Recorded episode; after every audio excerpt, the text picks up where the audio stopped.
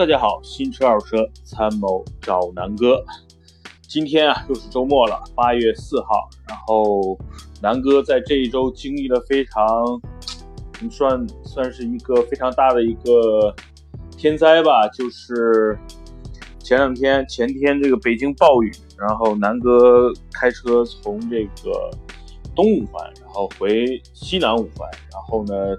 差不多一行经历了差不多四到五个小时才到家啊。第一呢，是因为暴雨，然后五环堵车，然后在下五环的匝道上有好几起连续的追尾，导致呢我在五环出五环的时候呢，哎呀，就这个堵了差不多，呃，有差不多两个小时。然后呢，出了五环，发现快回家的这个两个路口被水淹了。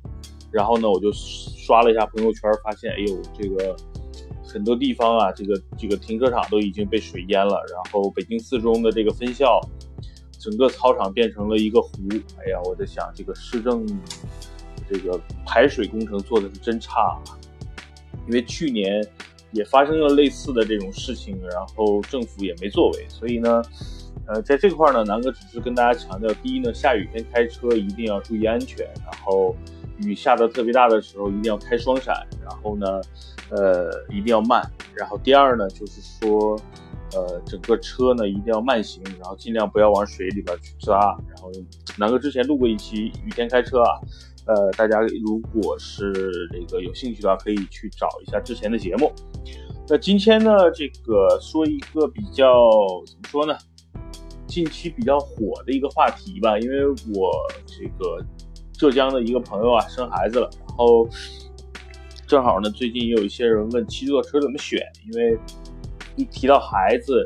一提到这个全家出行，可能大多数人就会想到七座。那实际上南哥之前讲过几次了，那咱们今天呢，就具体的按照比如说不同的预算，然后呢不同的家庭的一些出行的需求，然后然后然后咱们来推荐一些七座的这个 MPV 或者是这个 SUV。呃，因为说到 M SUV 呢，南哥是比较发言权的。我自己开的就是七座的汉兰达，然后呢，那 MPV 呢，因为身边有不少朋友有，比如说有最新款的 GL 八，也有那个比较便宜的这个宝骏啊，所以呢，咱们就从便宜到贵一点，然后咱们呃怎么说呢？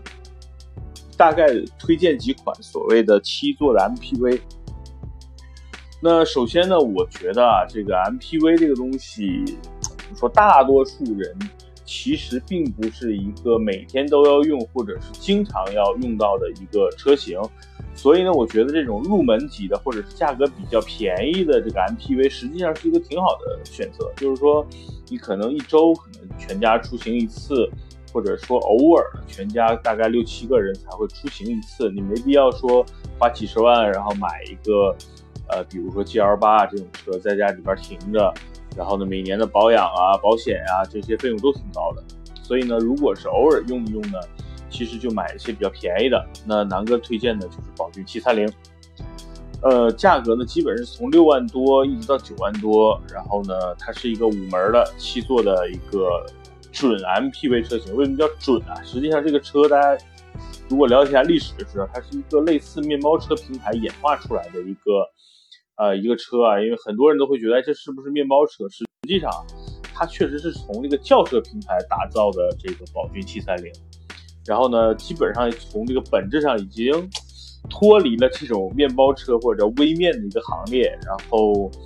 呃，七三零的这个第三排呢，确实，比如像头枕啊、安全带啊都有配置，所以呢，它是一个真的一个适合呃全家出行，然后性价比比较高、便宜。呃的一款怎么说呢？真七座的 MPV，然后呢，价格也不到十万，呃，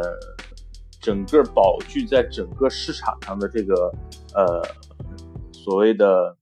呃口碑啊还是不错的。因为呃，第一呢，十万块钱你不要强调它有多牛逼的配置，多多充沛的动力，就是说它载一家人出行，然后呢，无论是在这个空间上还是在性价比上是非常非常。呃，适合的一款车，呃，怎么说呢？如果说你已经过了那个我买一个车就是为了追面子啊，然后呃这么一个一个阶段，所以呢，如果这是一个居家过日子的人，我觉得宝骏这款车真的是可以考虑的，比如安全性啊，然后呢，在这个配置啊，其实它是不差的。呃，毕竟算是一个入门的 MPV 嘛，空间呢也不错，然后第二排、第三排，呃，都可以去装儿童的安全座椅。然后这辆车，呃，第二排呢是两个独立的座椅，坐上去是比较舒服的。第三排呢是这个，呃，可以坐两个人、三个人都可以，所以它是一个二加二加三的一个布局。呃，配置上呢，其实宝骏给的还算不错，然后从入门的到高配，有不同的这个所谓的绒布座椅啊，然后真皮座椅。其实南哥推荐这种车，呃，毕竟它的动力呢一般，呃，也不是这个自动挡的变速箱，所以我觉得拿来代步的话，就买相对来说比较便宜的，然后呢，就是绒布座椅就好了，呃，大概七八万，我觉得把这辆车开回来，然后偶尔一家出游，然后呢，平时拿它可以买点菜呀，拉点货呀，我觉得是比较呃多用的。那这辆车呢，其实在北京是不太适合的，为什么？因为这个。每一家的这个牌照啊指标都比较有限，然后大家好多人想真的要买七座，真的想一步到位，那我觉得可能就不太适合了。呃，所以呢，宝骏这辆车呢更适合，比如说不限行的城市，然后呢手里边有这么十几万的一个闲钱，想给家里添置一个能拉货，然后呢平时拉几个人也没问题这么一个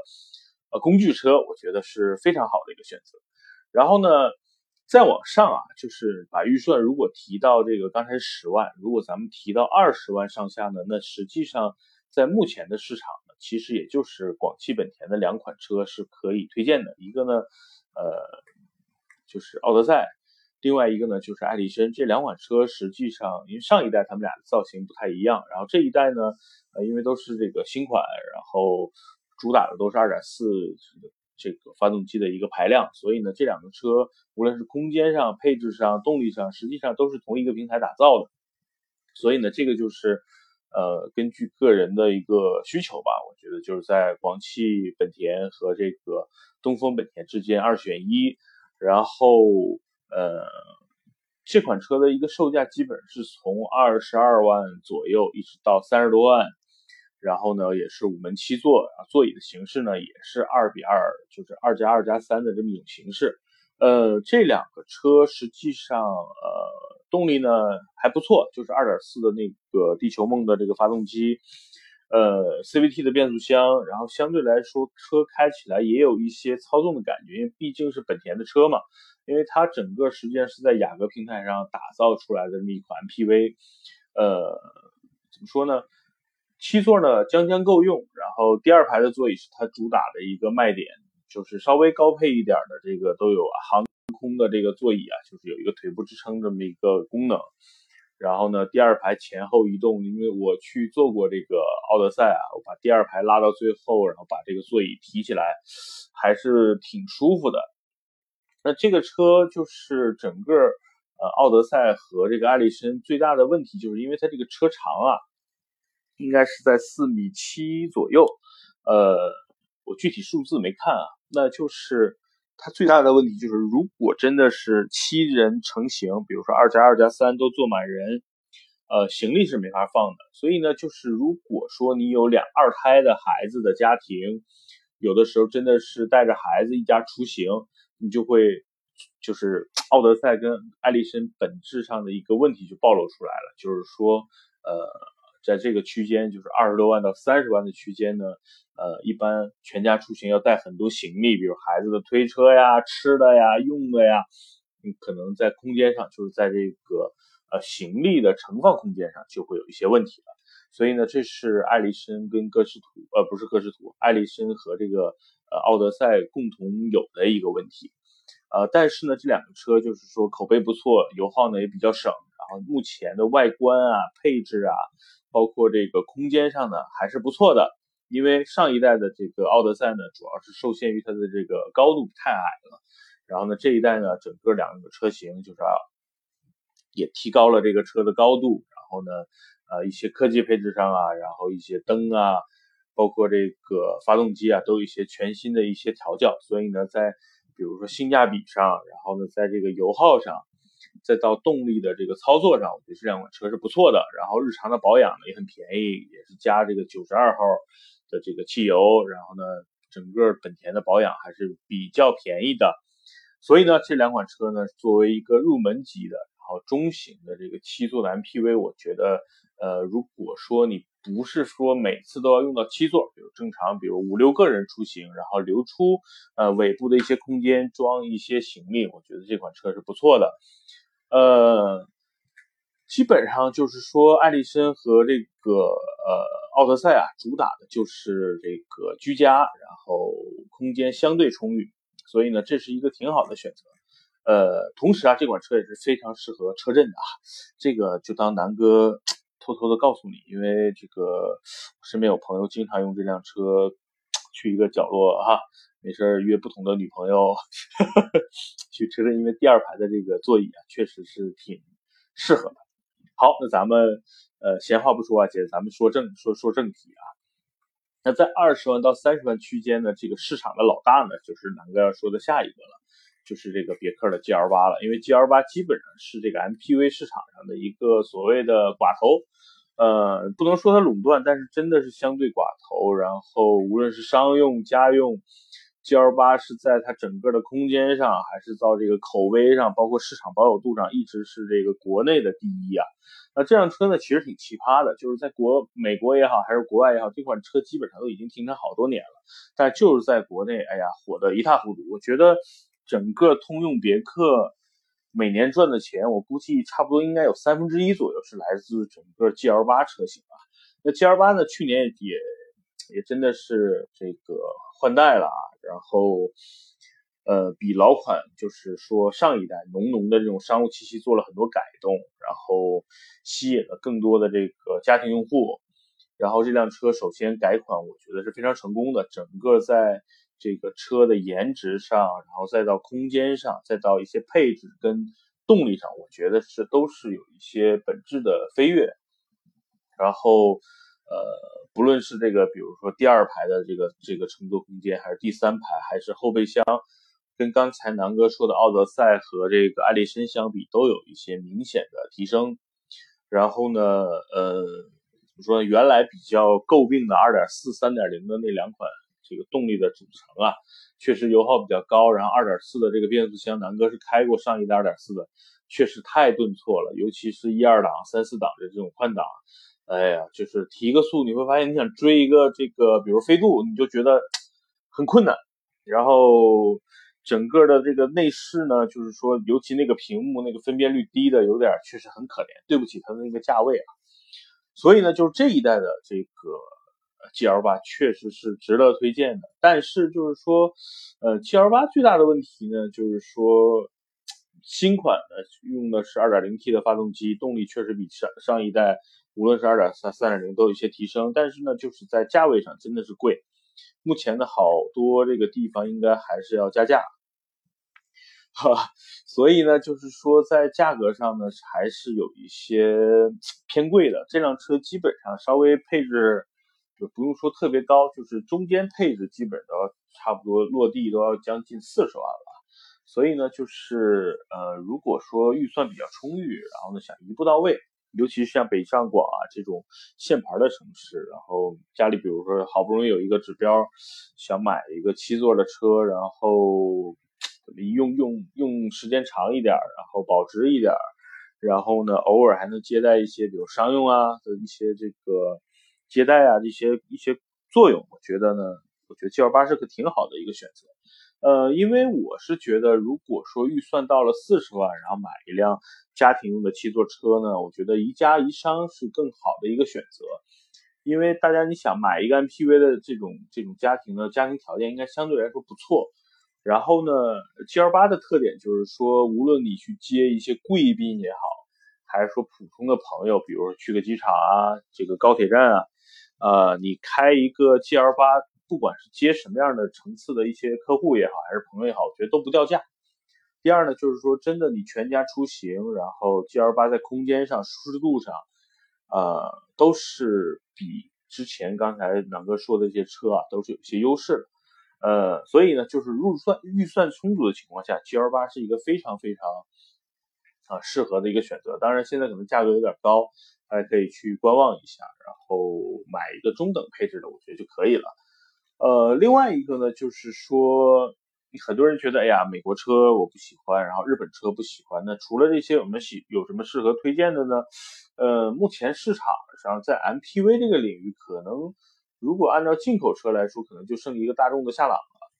呃，价格呢，实际上是跟歌诗、奥德赛啊差不多，比奥德赛略贵一点儿。主打的就是 1.8T 的那个动力，然后，呃，它的这个座椅呢，跟其刚才说的是不一样的，它是二加三加二，有点像汉兰达的这个座椅的布局。呃，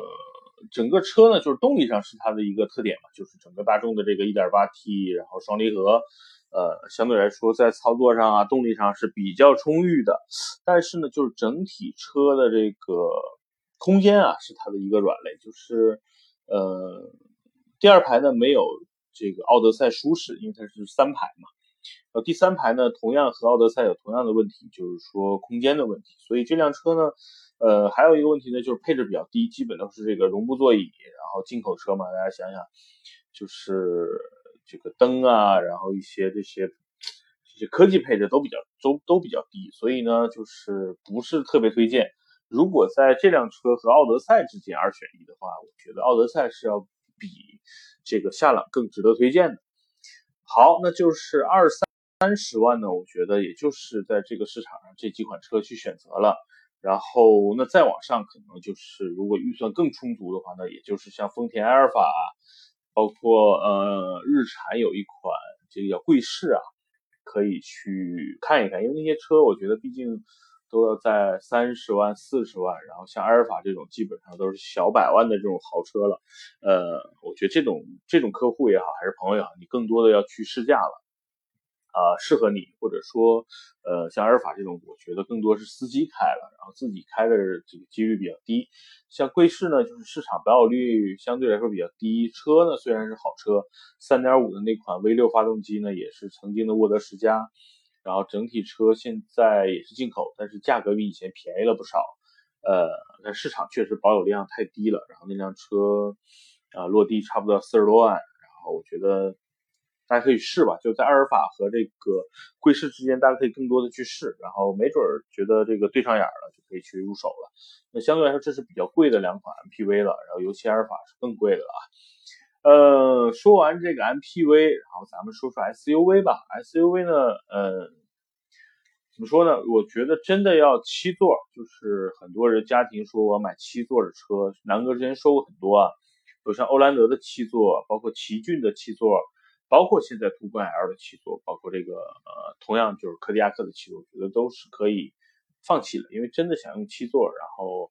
带孩子，然后带家人出游，我觉得刚才说的这几款车型的七座，基本上是不能满足你的需求的。我觉得，在整个 SUV 市场，国产的呢就是 GS 八，呃，相对来说呢就是性价比还不错，二十万左右，然后七座，空间呢也勉强够用，然后呢配置也还可以，这是一个算是入门的推荐吧，就是真的要到差不多二十万的这个预算了。然后呢，再往上呢，南哥就是推荐就是汉兰达了。为什么？就是汉兰达相对来说在空间上，第二排的空间上，然后第三排座椅的这个舒适度上，相对来说还算可以。市场保有量大，然后这辆车的好处就是，呃，动力呢提升了，然后整个车的做工，然后日常的维护保养，整体都是比较呃高性价比的。然后呢，呃，第三排呢也勉强。可以坐两个成人，然后呢，呃，偶尔做一个七座的一个替代品是不错的。因为大家可以去想啊，MPV 如果说就是说你真的是买了一个七座车，然后你每天可能都要开，假设说你就是在北京，咱们只有一个指标，然后呢，你可能一个月可能带家人出去一次。但是你又不得不买个七座，我觉得那就买汉兰达，因为你日常开汉兰达呢，也不会觉得突兀。你日常开个 GL 八呀、奥德赛，有人你自己也会觉得怪怪的在路上，对吧？所以呢，我觉得确实在二三十万这个预算期间里边，我觉得汉兰达是一个宜家宜商，也适合每天去开。然后呢，比 MPV 没那么突兀，你自己开或者自己的感受。更适合日常使用，跟周末比如全家人使用。所以呢，汉兰达是我觉得在整个七座 SUV 里南哥最推荐的。其次呢，就是呃它的这个一直竞争的对手啊，就是福特锐界。那福特锐界呢，我觉得和汉兰达这个这个也不用多说，网上关于这辆车的一个对比真的是太多了。总体来说，就是福特因为现在有优惠，然后呢，配置的比相对比汉兰达要高，就同样的价格，你买的是福特的锐界，相对来说的这个配置要比汉兰达高一点。所以呢，就是呃，如果说你觉得我不想要日系车，然后我就想要一个七座的呃欧美系的。那我觉得锐界也是个不错的选择，它其实跟汉兰达相比，就是相对来说可能锐锐界的油耗要高一点，然后呢，呃，做工呢肯定要比丰田差一点，其他的无论是空间上啊、配置上啊，呃，锐界也是一个非常不错的车，尤其在这个外观上，这个线条比汉兰达比现款的汉兰达更硬朗吧，所以呢，这个锐界是一个不错的一个选择，然后。呃，当然了，就是提到大七座，现在可能空间上就是途昂的天下。那途昂呢，目前的问题就是在于加价，然后呢，呃，性价比确实不是很高，因为本身定价呢还可以，但是你现在去所有的四 S 店，你不加个两三万，我估计你应该提不到车。第二呢，整个途昂呢就是一个大车，然后呢，在整个大家看啊，有一个网上有一些视频，就是把整个车拆下来，南哥之前说过，呃。用料啊，配置啊，真的是不太高，尤其是一些比如防撞梁啊，